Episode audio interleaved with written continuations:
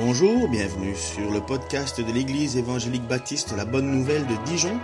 Nous sommes situés aux 5 rue du lycée à Dijon. Vous pouvez trouver des informations sur notre Église sur le site internet www.la-bonne-nouvelle.org. Passez une excellente journée ou soirée. Tous, je vais prendre, pardon. Euh, j'ai mis une image pour ce matin et euh, c'est pas volontaire.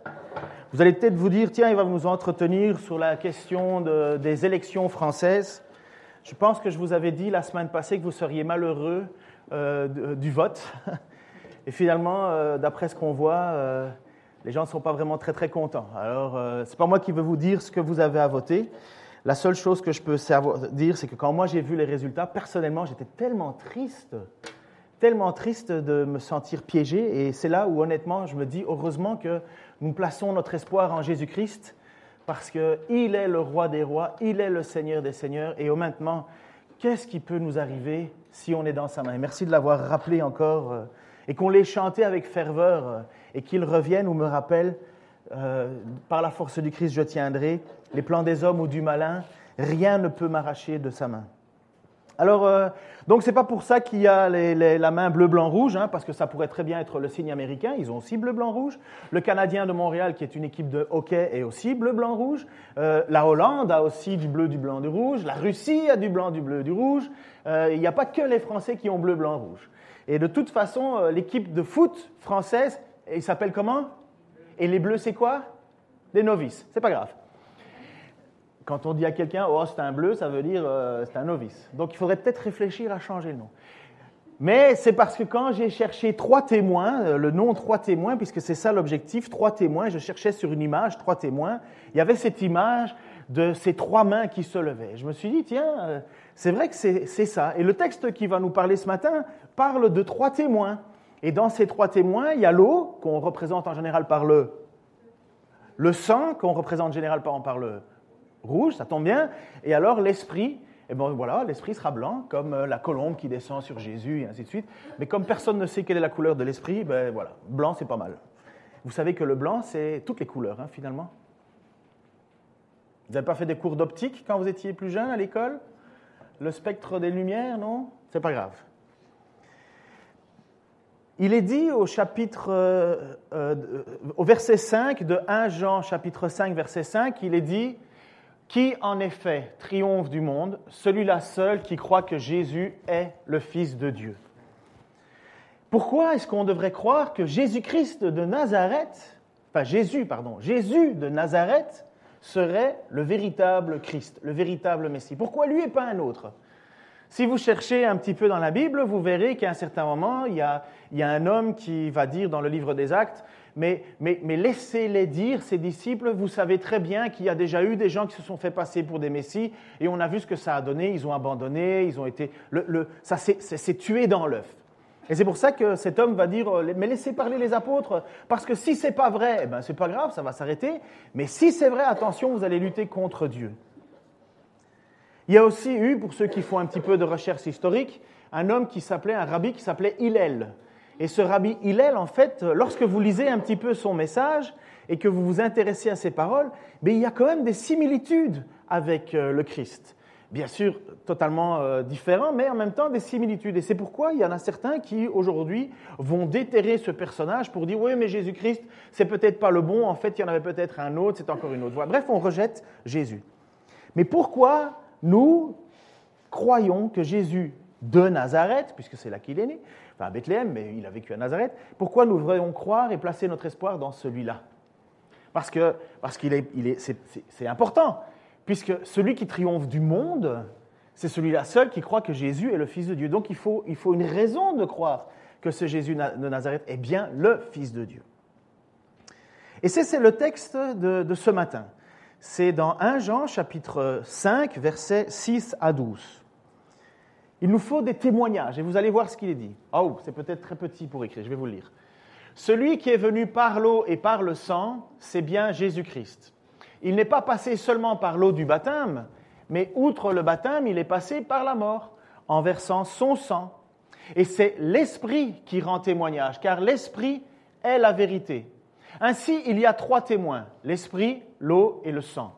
Et les trois sont d'accord. Nous acceptons le témoignage des hommes, mais le témoignage de Dieu est bien supérieur. Et ce témoignage, c'est celui que Dieu a rendu à son, rend à son Fils. Celui qui croit au Fils de Dieu possède ce témoignage en lui-même. Celui qui ne croit pas Dieu fait de lui un menteur, puisqu'il ne croit pas le témoignage que Dieu rend à son Fils. Et qu'affirme ce témoignage Il dit que Dieu nous a donné la vie éternelle et que cette vie est en son Fils. Celui qui a le Fils a la vie. Celui qui n'a pas le Fils de Dieu n'a pas la vie. Alors euh, c'est assez important parce qu'il euh, ne faut pas se tromper de Fils de Dieu. Euh, il ne faudrait pas choisir le mauvais. Eh et, et hier, j'avais une discussion avec ma fille parce qu'on regardait Jean-Marie Bigard. Vous connaissez Jean-Marie Bigard? Et Jean-Marie Bigard, en fait, c'était une interview sur sa vie et il disait Mais moi, je suis très croyant, je prie le matin et je prie le soir. Et en même temps, donc, il y avait cela qu'il annonçait, et puis en même temps, euh, on regardait ses sketchs. Et on s'est dit, c'est marrant comme il y a une, dichotomie entre ce qui prie le matin, ce qui prie le soir et ce qu'il annonce la journée. Euh, il est d'un vulgaire pas possible, c'est incroyable. Je ne dis pas que cet homme ne fait pas des bonnes œuvres aussi, mais honnêtement, je n'ai pas l'impression que la vie et le, et le sketch de Bigard honorent une seule fois Jésus-Christ. Et c'est là où ma fille me disait, mais finalement, euh, il, parle de Dieu, mais il parle de Jésus, mais, euh, enfin de Dieu, mais finalement il, fait tout l'inverse. Et je dis, mais oui, c'est ça le problème. C'est de quel Dieu on, est, on suit? Quel est notre Jésus? On suit quel Jésus? Est-ce qu'on suit le Jésus qui est révélé dans les Écritures ou on suit le Jésus qu'on s'est créé dont on, on, adoucit les angles parce qu'on prend ce qui nous intéresse? Et finalement, on n'adore plus Jésus-Christ, même si ça a le nom, on adore une idole. C'est pour ça qu'il faut toujours revenir. Et c'est exactement la lettre de Jean.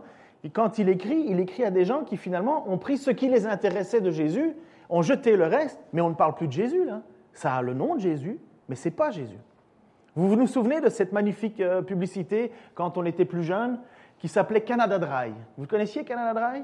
Connaissiez le, slogan du Canada Dry? C'est doré comme l'alcool, mais ce n'est pas de l'alcool.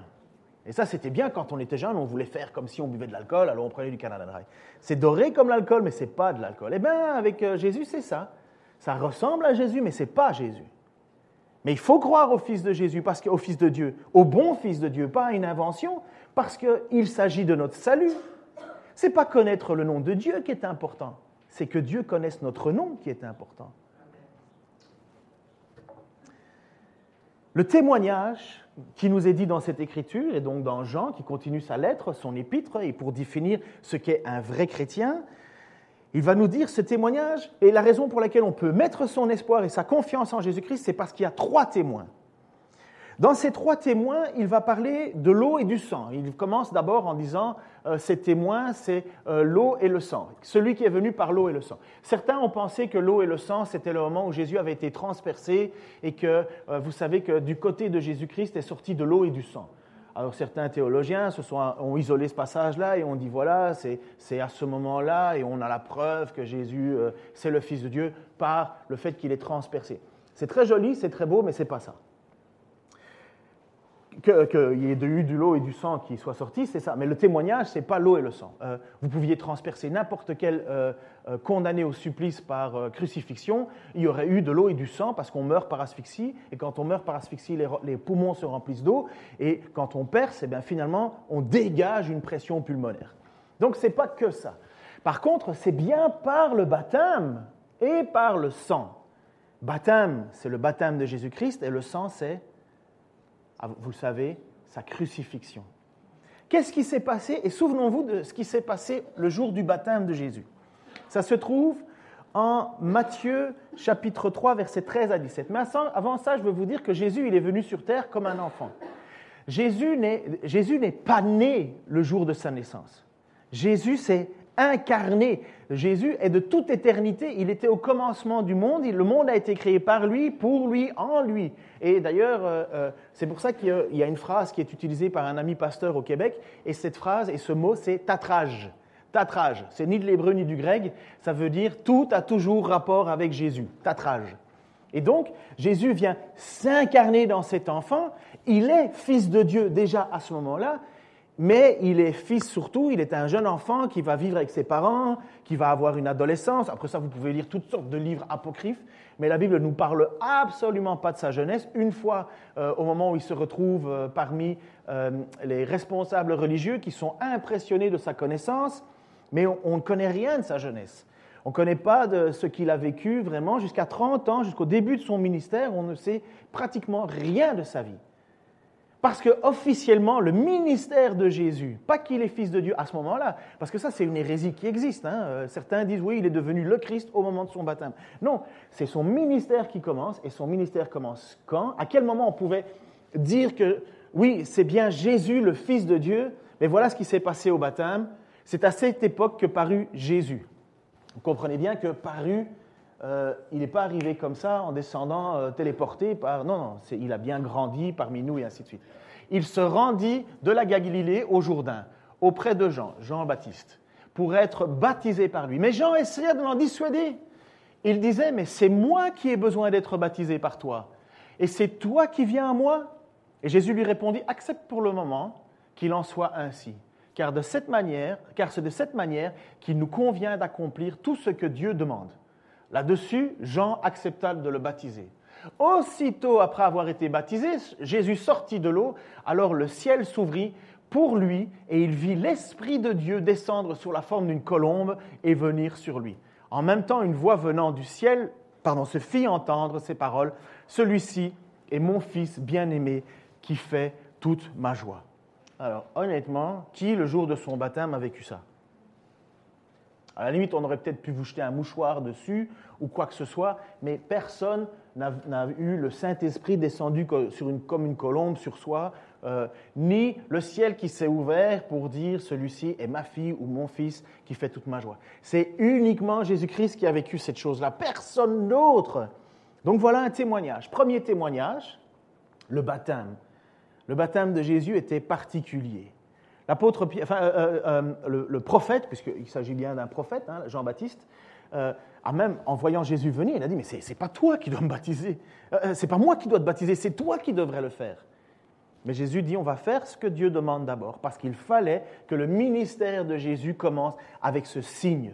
Il fallait que ça soit clair, il fallait que ça puisse être témoigné, et des gens ont témoigné que ces choses-là étaient arrivées. Et honnêtement, quand le ciel s'ouvre et que la voix de Dieu se fait entendre, euh, parfois j'entends des gens qui disent Oh, le Seigneur m'a dit, euh, le Seigneur m'a dit, le Seigneur m'a dit. Ok, d'accord. Moi, j'ai jamais vraiment eu euh, cette, façon de faire avec entendre clairement. Je, ne nie pas que les gens le vivent, hein, mais honnêtement, si lui l'entend, c'est dans sa tête. Moi, je ne l'entends pas. Par contre, quand le ciel s'ouvre et qu'il dit Voici, mon fils en qui, là je pense que toutes les oreilles l'ont entendu, toutes. Donc il n'y a pas de, il a pas de, on ne peut pas se tromper. Et voilà pourquoi Jean dit, voilà le premier témoignage, l'eau. Le deuxième témoignage, c'est le sang. Alors vous savez ce qui s'est passé le jour de la, crucifixion de Jésus? Qui a déjà assisté à une éclipse ici en France? Je sais que dans les années 99, euh, puisque c'était la naissance de ma fille, ma femme et moi, on est partis de Bruxelles pour euh, aller je ne sais plus où, au milieu de la pampa française, pour se retrouver euh, sous, dans l'endroit le plus, le plus noir de France, euh, où il y allait avoir l'éclipse totale. Et je me souviens de ce moment, c'était un moment mais vraiment particulier. Hein. Qui a déjà assisté à une éclipse totale, au milieu d'une éclipse totale Avouez que ça fait bizarre. Il est midi ou quelque chose comme ça, et à un certain moment, les oiseaux s'arrêtent de chanter, tout s'arrête. C'est comme si tout était suspendu. Et là, c'est ce qui nous est arrivé, on était là, et le texte nous dit que à la mort de Jésus-Christ, ce signe était présent. Euh, c'est pourquoi il y a certains qui cherchent euh, la date exacte de la crucifixion par l'astronomie, puisqu'ils savent qu'il y a eu euh, une éclipse et ainsi de suite. Enfin, bref, je ne vais pas rentrer dans ces détails, mais, honnêtement, ça marque. Je me souviendrai toujours de ce moment, de cette éclipse. Mais si en plus, vous avez la terre qui se met à trembler et des rochers qui se brisent, je ne sais pas, moi, j'ai le plus petit euh, tremblement de terre que j'ai assisté, ça, ça ne m'a même pas inquiété. C'était juste un petit oup, oup, oup, soubresaut, rien du tout. Mais il y en a d'autres qui ont déjà assisté à des tremblements de terre. Je ne sais pas si d'entre vous ont déjà assisté à ça, un vrai tremblement de terre. Euh, d'après ce que je comprends, tu ne sais pas où te cacher, tout tremble. Tout tremble. C'est comme essayer de, c'est comme essayer de t'agripper dans, un, dans, une caravane qui est tractée sur l'autoroute ou sur des petits chemins de campagne. Essaye, euh, essaye de, trouver un peu de stabilité. Tu peux pas, mais quand, quand la terre bouge, euh, tu te rends juste compte de ta petitesse. Je me souviens que je regardais les vidéos en Haïti de ce qui s'était passé, de ce tremblement de terre qu'il y a eu en Haïti, et quelqu'un filmait d'en haut, euh, il était sur la montagne, et en filmant, tu voyais, mais toute la ville s'écrouler. Hein. Boum D'un coup alors, vous voyez parfois des, images de, bâtiments qu'on détruit euh, avec des explosifs et ainsi de suite, euh, où tout est bien géré, mais vous voyez le panache de fumée que ça fait. Mais quand toute la ville vit ça, c'est catastrophique, ça, ça, nous marque. Eh bien, c'est exactement ce qui s'est passé le jour de la crucifixion. Ce n'est pas tout. Imaginez-vous que Pardon, euh, euh, Jeannette, je ne veux pas te troubler avec ce que je vais dire, euh, parce que c'est toi qui vis le, deuil en ce moment, mais imaginez-vous qu'on est, puisque le texte va nous dire, des bien-aimés dans le Seigneur qui ont été enterrés. Et le jour de la crucifixion, donc vous avez vécu votre deuil, vous avez vécu la tristesse, vous, avez, vous le vivez en plaçant votre espoir en Dieu, mais le jour de la crucifixion, le jour de la mort de Jésus, vous voyez votre personne que vous avez mis en terre récemment, comme, il fallait que vous vivez votre deuil, elle vient et elle parcourt le milieu de la ville vivant. C'est pas n'importe qui. il y en a eu des gens morts sur des croix, mais des gens morts sur des croix qui ont, qui ont, qui ont eu toute cette preuve que Dieu était à l'œuvre, un seul, Jésus-Christ. Et c'est notre texte. À partir de midi, Jusque 3 heures de l'après-midi, le pays entier fut plongé dans l'obscurité. À ce moment, Jésus poussa de nouveau un grand cri et rendit l'esprit. Et voici qu'au même instant, tiens, j'ai oublié de parler de ça, mais le rideau du temple se déchira en deux, de haut en bas. La terre trembla, les ranchers se fendirent, des tombes s'ouvrirent et le corps de beaucoup d'hommes fidèles à Dieu qui étaient morts ressuscitèrent. Ils quittèrent leur tombeau et après la résurrection de Jésus, ils entrèrent dans la ville sainte où beaucoup de personnes les virent. En voyant le tremblement de terre et tout ce qui se passait, l'officier romain et les soldats qui gardaient Jésus furent saisis d'épouvante et dirent, cet homme était vraiment le Fils de Dieu. Voilà pourquoi Jean, dans sa lettre, nous dit le témoignage, le premier témoignage, c'est l'eau du baptême, le deuxième témoignage, c'est le sang. Et ça, euh, comme je vous dis, c'est unique, c'est unique. Ce n'est pas tout, ce n'est pas tout. Parce que dans son passage, il nous dit aussi que l'esprit, tu peux remettre la, deuxième image, s'il te plaît, chérie. Euh, je dis chérie à ceux qui écoutent sur Internet, c'est parce que je parle à ma femme hein, qui fait le PowerPoint. Dans l'Église, même si on s'aime beaucoup, tout le monde ne s'appelle pas chérie. C'est seulement les couples mariés. Même si certains prennent de l'avance, comme le mariage prochain de Nicolas et Nathalie, où ils commencent déjà à s'habituer à s'appeler chérie. Voilà, un nom, c'est juste après chérie. Voilà, ça c'était juste pour ceux qui nous écoutent sur Internet. Sachez qu'on est plus écouté sur Internet qu'à l'église, vous savez ça. Euh, nos messages sont écoutés euh, des centaines et des centaines de fois dans le monde entier. C'est impressionnant de voir finalement que, à travers ces, cet, enseignement que l'on fait, des gens qui n'ont peut-être pas accès à l'église euh, peuvent entendre, peuvent écouter la parole. Euh, je regardais un petit peu partout. On est écouté en Afrique, on est écouté aux États-Unis. Je pense qu'aux États-Unis, ils, ont assez d'églises. On est écouté euh, euh, en Chine. J'ai déjà vu apparaître en Chine. J'ai vu apparaître en Corée. Corée du Nord, on ne le verra jamais apparaître parce qu'ils bloquent tout. Mais, mais on ne sait même pas jusqu'où tout va. alors vous savez, moi qui aime bien faire des blagues, je pense que je vais devoir être très très redevable au ciel. J'assume. Celui qui est venu par l'eau et par le sang, c'est bien Jésus-Christ. Il n'est pas passé seulement par l'eau du baptême, mais outre le baptême, il est passé par la mort en versant son sang. C'est l'Esprit qui lui rend témoignage, car l'Esprit est la vérité. Il y a trois témoins. Donc on a parlé de l'eau, on a parlé du sang, et maintenant on va parler de l'Esprit. À quel moment Christ a vécu son ministère par l'Esprit?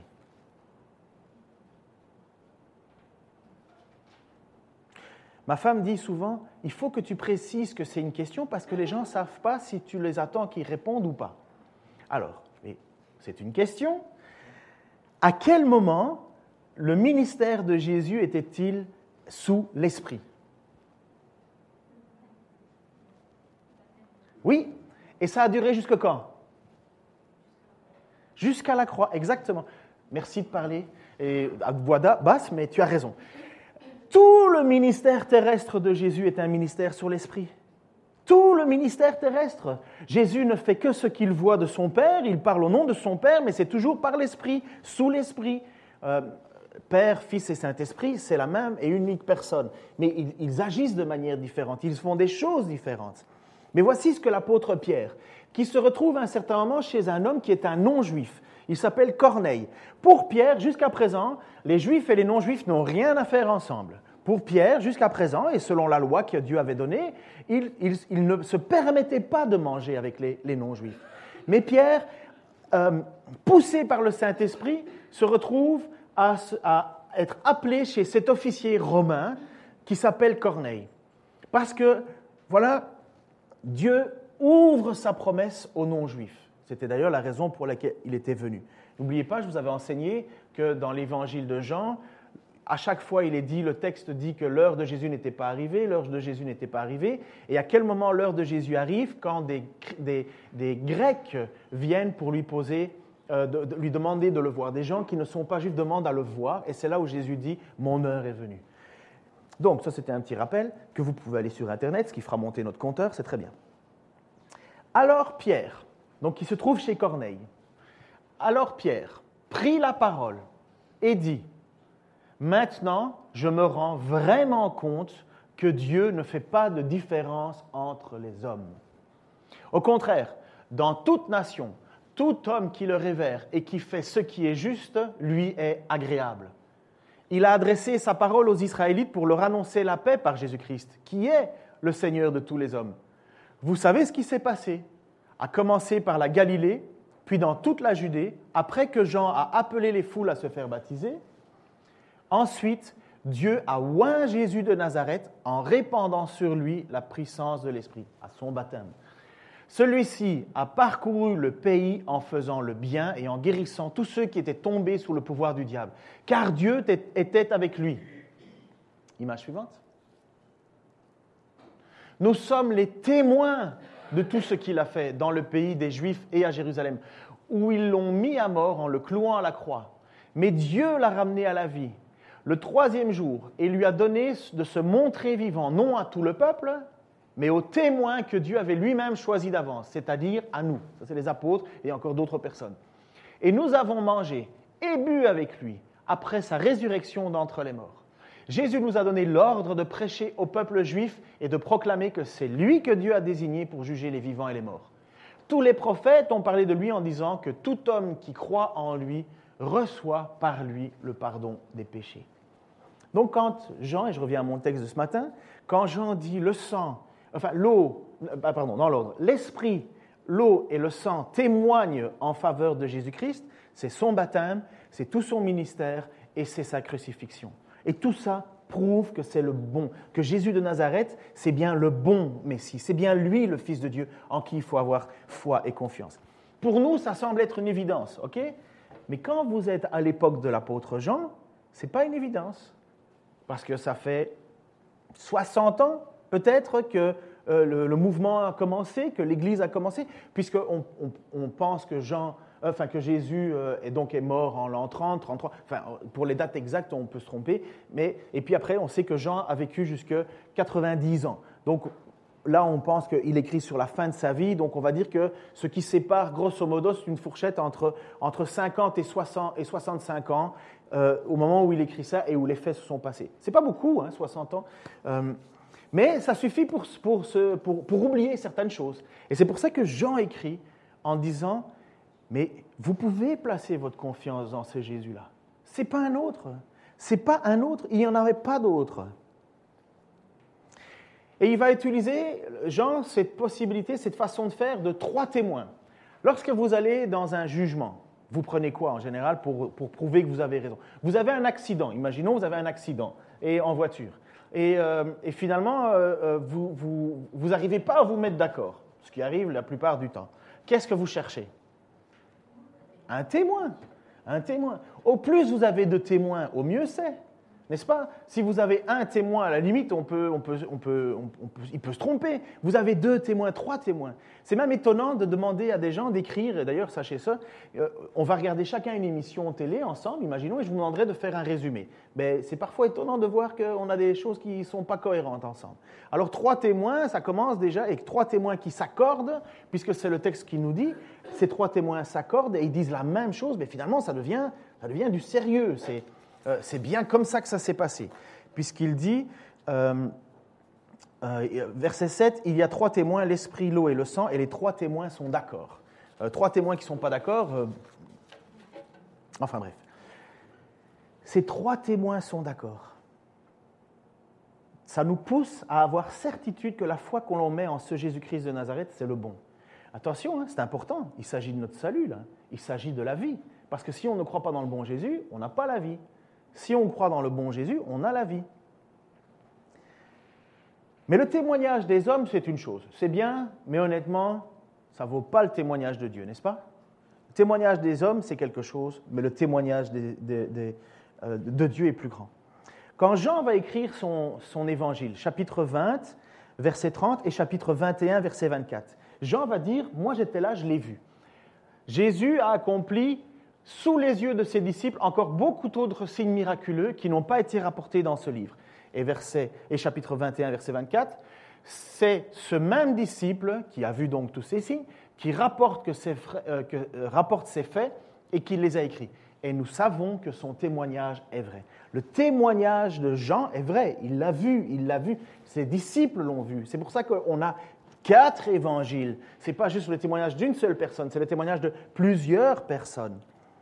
Et alors après ça, Jean, dans sa lettre, va nous dire, le témoignage des hommes, c'est bien, mais le témoignage de Dieu, c'est mieux. 1 Jean 5, 1 Jean 5, 9 à 10, s'il te plaît. Nous acceptons le témoignage des hommes, mais le témoignage de Dieu est bien supérieur. Et ce témoignage, c'est celui que Dieu rend à son Fils. Celui qui croit au Fils de Dieu possède ce témoignage en lui-même. Alors, je vous l'ai déjà dit, et je pense que je ne vous l'ai jamais caché, moi je crois à la prédestination. Qu'est-ce que ça veut dire la prédestination? La prédestination, ça veut dire que Dieu avait prévu que tu allais le rencontrer, que Dieu avait prévu que tu allais être un, enfant de Dieu. Après ça, euh, vous pensez ce que vous voulez de la double prédestination Est-ce que ça veut dire alors que Dieu avait prévu que des gens iraient en enfer? Je ne veux pas rentrer dans ce débat-là. Moi, la certitude, c'est qu'avant la fondation du monde, Dieu nous avait élus. Euh, avant la fondation du monde, j'ai plutôt pas mon mot à dire. Euh, pas plus après.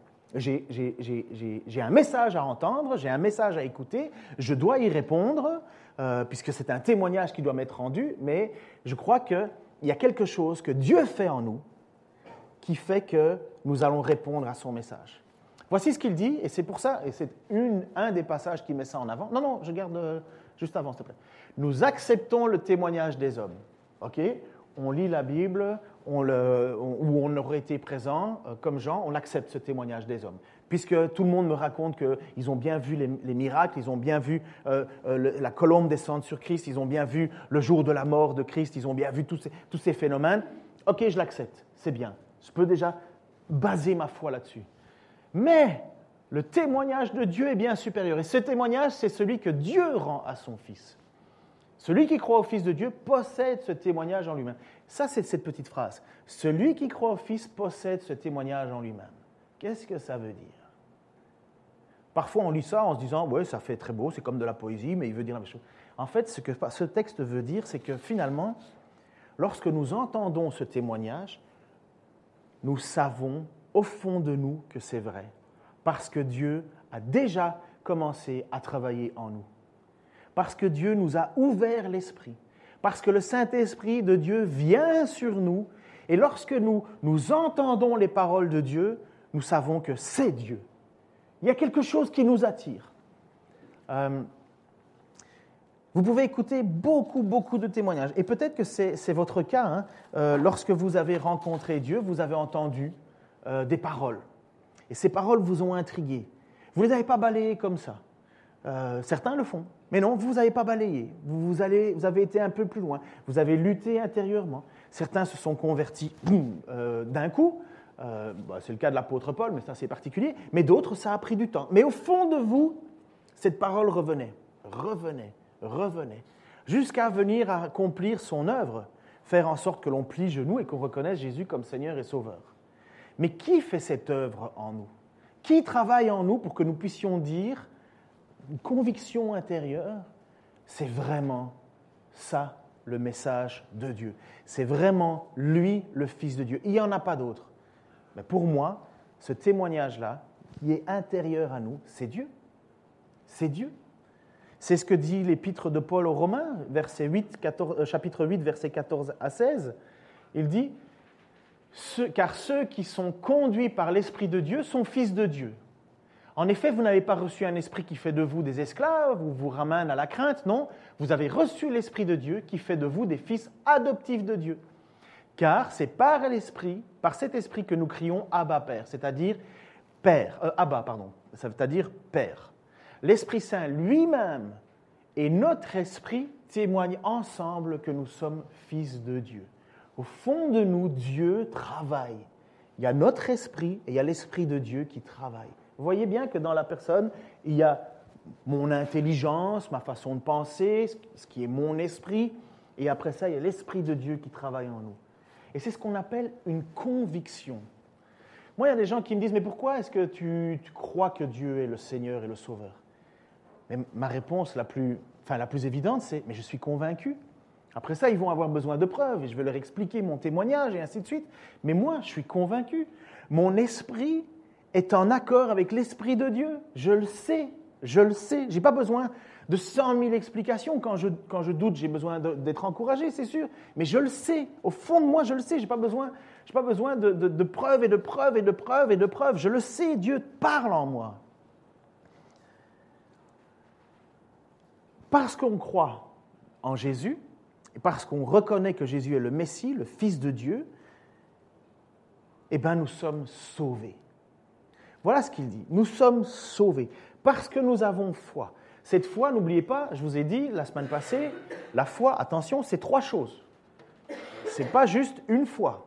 C'est une foi qui est une foi liée à l'obéissance. Foi, c'est confiance confiance que c'est bien lui le Messie, mais qui est lié à une obéissance, on arrête de pécher, et qui est lié à une attitude, l'amour.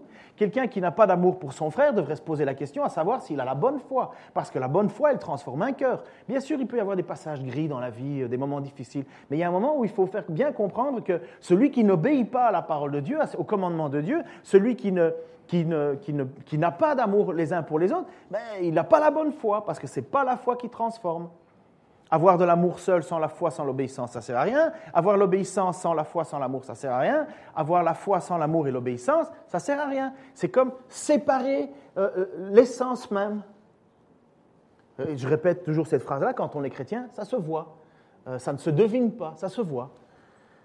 Il y a des moments et des situations où, mais ça se voit.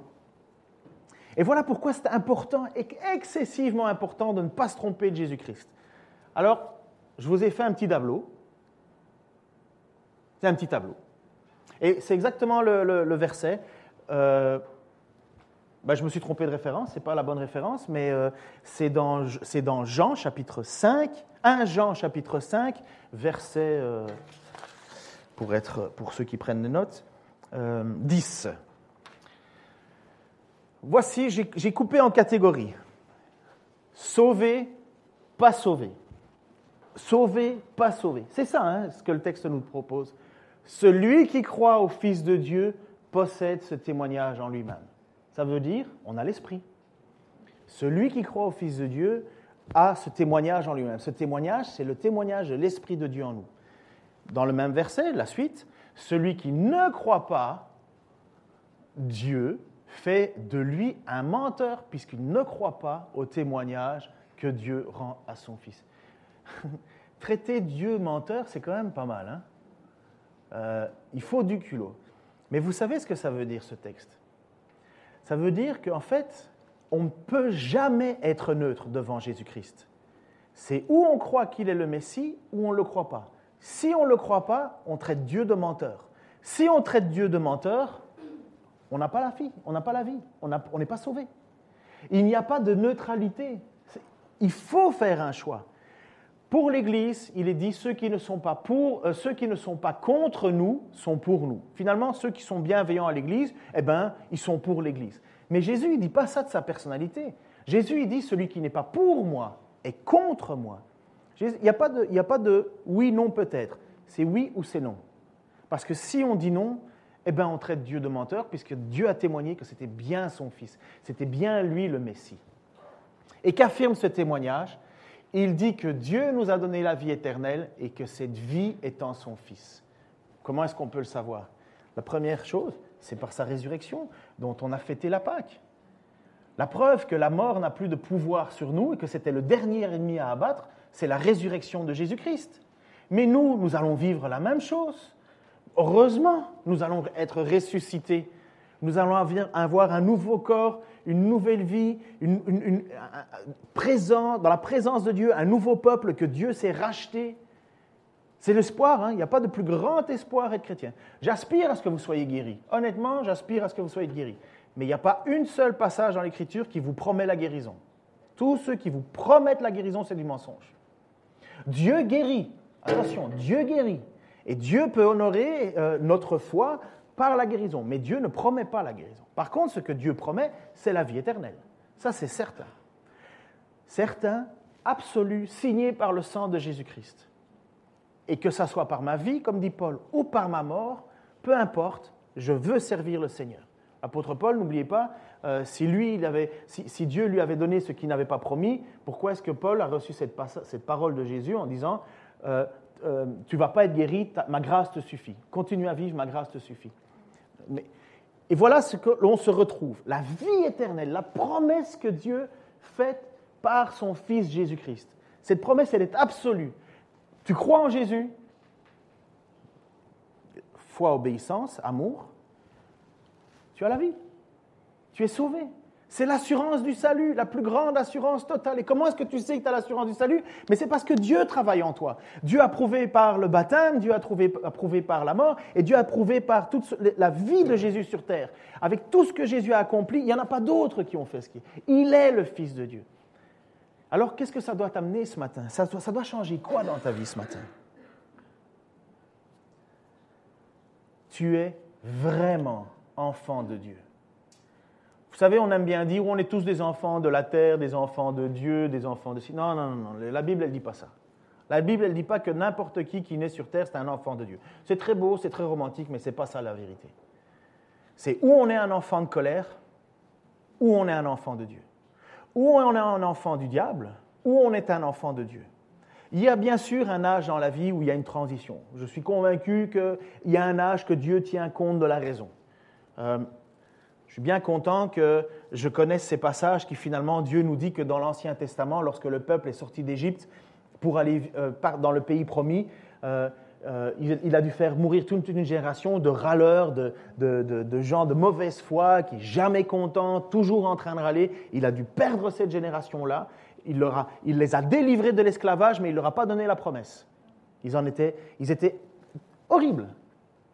Mais il a dit qu'il ne tenait pas compte de la bêtise des jeunes de moins de 20 ans parce qu'ils n'étaient pas capables de discerner la gauche de la droite. Alors heureusement, pour tous nos adolescents, ceux qui sont parents d'adolescents peuvent le savoir en eux-mêmes, euh, euh, ce n'est pas à 15 ans, 16 ans, 14 ans, 12 ans euh, que l'on est clairement fixé sur la destinée de son salut. Ça peut arriver, hein mais euh, soyons relatifs. Hein. qui se souvient de sa jeunesse, de ses 15 ans? De votre grande déclaration? Ça, ça pèse pas grand, ça se pèse pas lourd aujourd'hui. Hein. Eh bien, eh ben, je crois que c'est cela. Je ne sais pas pourquoi je parle de ça d'ailleurs. Ah oui. Mais la certitude que tu as, la certitude absolue que tu as, c'est que tu es sauvé. Tu es sauvé. Non pas parce que tu l'as décidé, mais parce que tu as accepté le témoignage que Dieu a rendu à son Fils. Et c'est le début de l'évangile de Jean. Écoutez ce qu'il dit. Évangile de Jean, hein, pas lettre de Jean, évangile de Jean. Commencez, vous savez qu'il dit au commencement était la parole, la parole était avec Dieu, la parole était Dieu, la parole s'est faite chair, elle a vécu au milieu de nous. Celui qui est la parole était déjà dans le monde, puisque le monde a été créé par lui. Vous voyez que Jésus n'est pas né, enfin Dieu n'est pas né, enfin Jésus n'est pas né comme Jésus le jour de sa naissance euh, euh, terrestre. Il était déjà dans le monde, puisque c'est lui qui a créé le monde. Pourtant, le monde ne l'a pas reconnu. Il est venu chez lui et les siens ne l'ont pas accueilli. Certains pourtant l'ont accueilli. Ils ont cru en lui. À tous ceux-là, il a accordé le privilège de devenir enfant de Dieu. Ça veut dire qu'on ne l'était pas. Ce n'est pas par une naissance naturelle, ni sous l'impulsion d'un désir, quelque chose qui serait euh, comme une... J'ai essayé euh, Bouddha, j'ai essayé euh, Islam, j'ai essayé le Feng Shui, le ci, J'ai tout essayé et finalement, le moins mauvais pour moi, c'est la religion chrétienne. Ça, c'est un désir humain. Ce n'est pas par un désir, ni l'impulsion d'un désir ou encore la volonté d'un homme qu'ils sont devenus, mais c'est de Dieu qu'ils sont nés. Nés de Dieu, enfants de Dieu, nés de Dieu. Celui qui est la parole est devenu homme, il a vécu parmi nous. Nous avons contemplé sa gloire, la gloire du Fils unique envoyé par son Père. Plénitude de grâce et de vérité. Parfois, on va avoir des doutes sur notre salut. Ça vous arrive? Et je peux vous dire que la prochaine prédication que je vais amener, ça va nous mettre un petit peu le moral à zéro. Je vous le préviens. Enfin, je ne dis pas ça pour que vous ne veniez pas. mais, mais il va parler de péché pardonnable et de péché impardonnable. Euh, lisez ce texte, lisez le texte. Euh, ça se trouve dans 1 Jean chapitre 5 verset 12 euh, à, 13 à la suite. Il va parler de péché pour lequel il ne faut pas prier. Je ne vous parle pas de prêcher, enfin bref, je ne veux pas prêcher là-dessus, je veux vous demander de prier là-dessus. Parce que c'est un texte excessivement compliqué qui, qui, qui, peut nous faire euh, douter, parce qu'il y a des moments où on va se dire, mais est-ce que j'ai commis le péché impardonnable, moi, dans ma vie? Finalement, est-ce que j'ai commis le péché qui ne permet que Dieu ne pardonne pas? Est-ce que, est que je l'ai fait? Moi, je me souviens dans ma jeunesse, euh, je me suis posé cette question-là, puisque comme j'ai péché de toutes les manières, je me suis dit, j'ai certainement, et j'ai blasphémé hein, dans la jeunesse. Moi, Dieu, Jésus, tout ça, il fallait pas m'en parler. Alors, j'étais, inquiet parce que finalement, je me suis dit, mais tiens, moi, je veux obéir à Dieu, mais finalement, est-ce que j'ai commis le péché impardonnable? Est-ce que, est-ce que je suis pardonné? Est-ce que je suis pardonné? Alors, euh, bon, voilà, c'est ce qu'on appelle en anglais un teaser. Je vous ai donné une bande-annonce du prochain euh, euh, message que vous amènerez, mais surtout, ce que je vous demande, c'est prier pour ça. Mais si Jean écrit ces lettres, et si Jean a écrit cette lettre pour toi, c'est parce que Jean veut te rassurer. Vous avez la vie éternelle, vous qui croyez en Jésus-Christ. C'est, non négociable. Ceux qui ne croient pas en Jésus-Christ ne l'ont pas, ceux qui croient en Jésus-Christ, ils l'ont. Mais le salut, la vie éternelle, c'est la plus grande espérance que l'on a. Je l'ai dit la semaine passée, mais qui veut prolonger sa vie de mille ans ici? Qui veut rester mille ans sur Terre encore euh? Déception sur déception, trahison sur trahison, désillusion sur désillusion? Ceux que tu considérais être tes amis autrefois ne le sont plus. Comme dirait Platon, celui qui dit qu'il n'est plus ton ami n'a jamais été. Moi, je pense que oui, il y a des gens qui ont été tes amis, après ça, ils te trahissent. Euh, euh, les enfants que tu as aimés, nourris, que tu as chéris, après ça, ils, ils se détournent de toi. Ou toi, en tant que parent, tu as aimé tes enfants et ainsi de suite, et puis toi, tu te détournes d'eux. Euh, c'est cette accumulation de lourdeur, de poids, et ainsi de suite. Mille ans de plus, oh non, s'il vous plaît, non. Enfin, pas pour moi. Moi, présence de Dieu, s'il vous plaît. Nouveau ciel, nouvelle terre. C'est ça mon plus grand espoir. Et comment je fais pour y arriver? Il faut que j'ai foi en Jésus. Seigneur, je veux te remettre ce moment, cette prédication, ce message. Seigneur, certainement, nous, nous qui avons mis notre espoir en toi, cela résonne comme quelque chose de déjà entendu, de déjà accepté, de déjà certifié. Seigneur, tu nous dis dans Romains qu'il n'y a plus de condamnation pour ceux qui sont en Jésus-Christ. Condamnation passée, condamnation présente, condamnation future. Il n'y en a plus. Seigneur, mais parfois on peut arriver à douter, on peut avoir des doutes, des craintes. On peut se demander finalement, lorsqu'on voit la multitude de messages qui parlent de toi ou qui semblent parler de toi, est-ce qu'on suit le bon? Lorsqu'on voit, Seigneur, euh, les tensions que l'on peut avoir autour de nous, lorsque l'on voit, Seigneur, des, persécutions, lorsque l'on voit que le monde nous traite mal, et ce n'est pas de nous je parle, je parle de, frères et sœurs en Orient, en Afrique, Seigneur, en Asie, tous ces gens qui, ont placé foi en toi et qui sont finalement persécutés, il faut vraiment que tu les, tu leur prouves que c'est bien le bon Messie qu'ils ont mis en qu'ils ont, qu'ils ont choisi. Seigneur, et c'est toi qui nous rends témoignage à nous. Je te prie parce que ce Saint-Esprit, tu l'as mis en nous, tu l'as mis en chacun de nous qui, qui avons foi en toi. je veux te prier, Seigneur, parce que je sais en même temps que c'est une lutte. C'est une lutte pour t'obéir pleinement. C'est une lutte pour avoir pleinement foi. C'est une lutte pour avoir le vrai amour. C'est une lutte, une lutte. Mais Seigneur, tu travailles en nous. Tu as mis ton esprit en nous. Nous ne serons jamais parfaits, Seigneur. Tu l'as été pour nous, heureusement, Seigneur. Et je te prie, pour ceux qui ont des doutes en ce moment, ce matin, que tu rassures leur cœur. Il n'y a pas plus à faire. Tu es la réponse. Tu es le, seul Messie que Dieu a envoyé. Et nous plaçons notre confiance en toi, Seigneur Jésus. Amen. Ce soir, pardon, je termine avec ça. Ce soir, il y a, enfin à 15h30, à l'église euh, ADD, rue Vivant-Carillon, euh, Yanis Gauthier, qui est un pasteur qui a vécu, euh, euh, je vais te laisser faire les annonces, hein, mais qui a vécu une, une, une, conversion assez radicale, braqueur et ainsi de suite, placé euh, placé euh, en maison, de, enfin, en, prison et ainsi de suite. Dieu est intervenu dans sa vie. Il a donné une, partie de son témoignage euh, hier soir et il donne la suite de son témoignage tout à l'heure. Et ça va dans ce point-là puisqu'il utilise le, le, verset Jean 3,16 Tout est possible. Enfin, car Dieu a tant aimé le monde qu'il a donné son Fils unique. Mais il veut vous témoigner cela. Alors, si vous avez l'occasion d'aller tout à l'heure, rue Vivant-Carillon, 9 rue Vivant-Carillon pour entendre ce message. Il y a quelques publicités à l'arrière. Ça ne peut que vous encourager de voir comment Dieu agit dans des vies qui finalement semblaient totalement désespérées. Voilà, je te laisse, Maïf.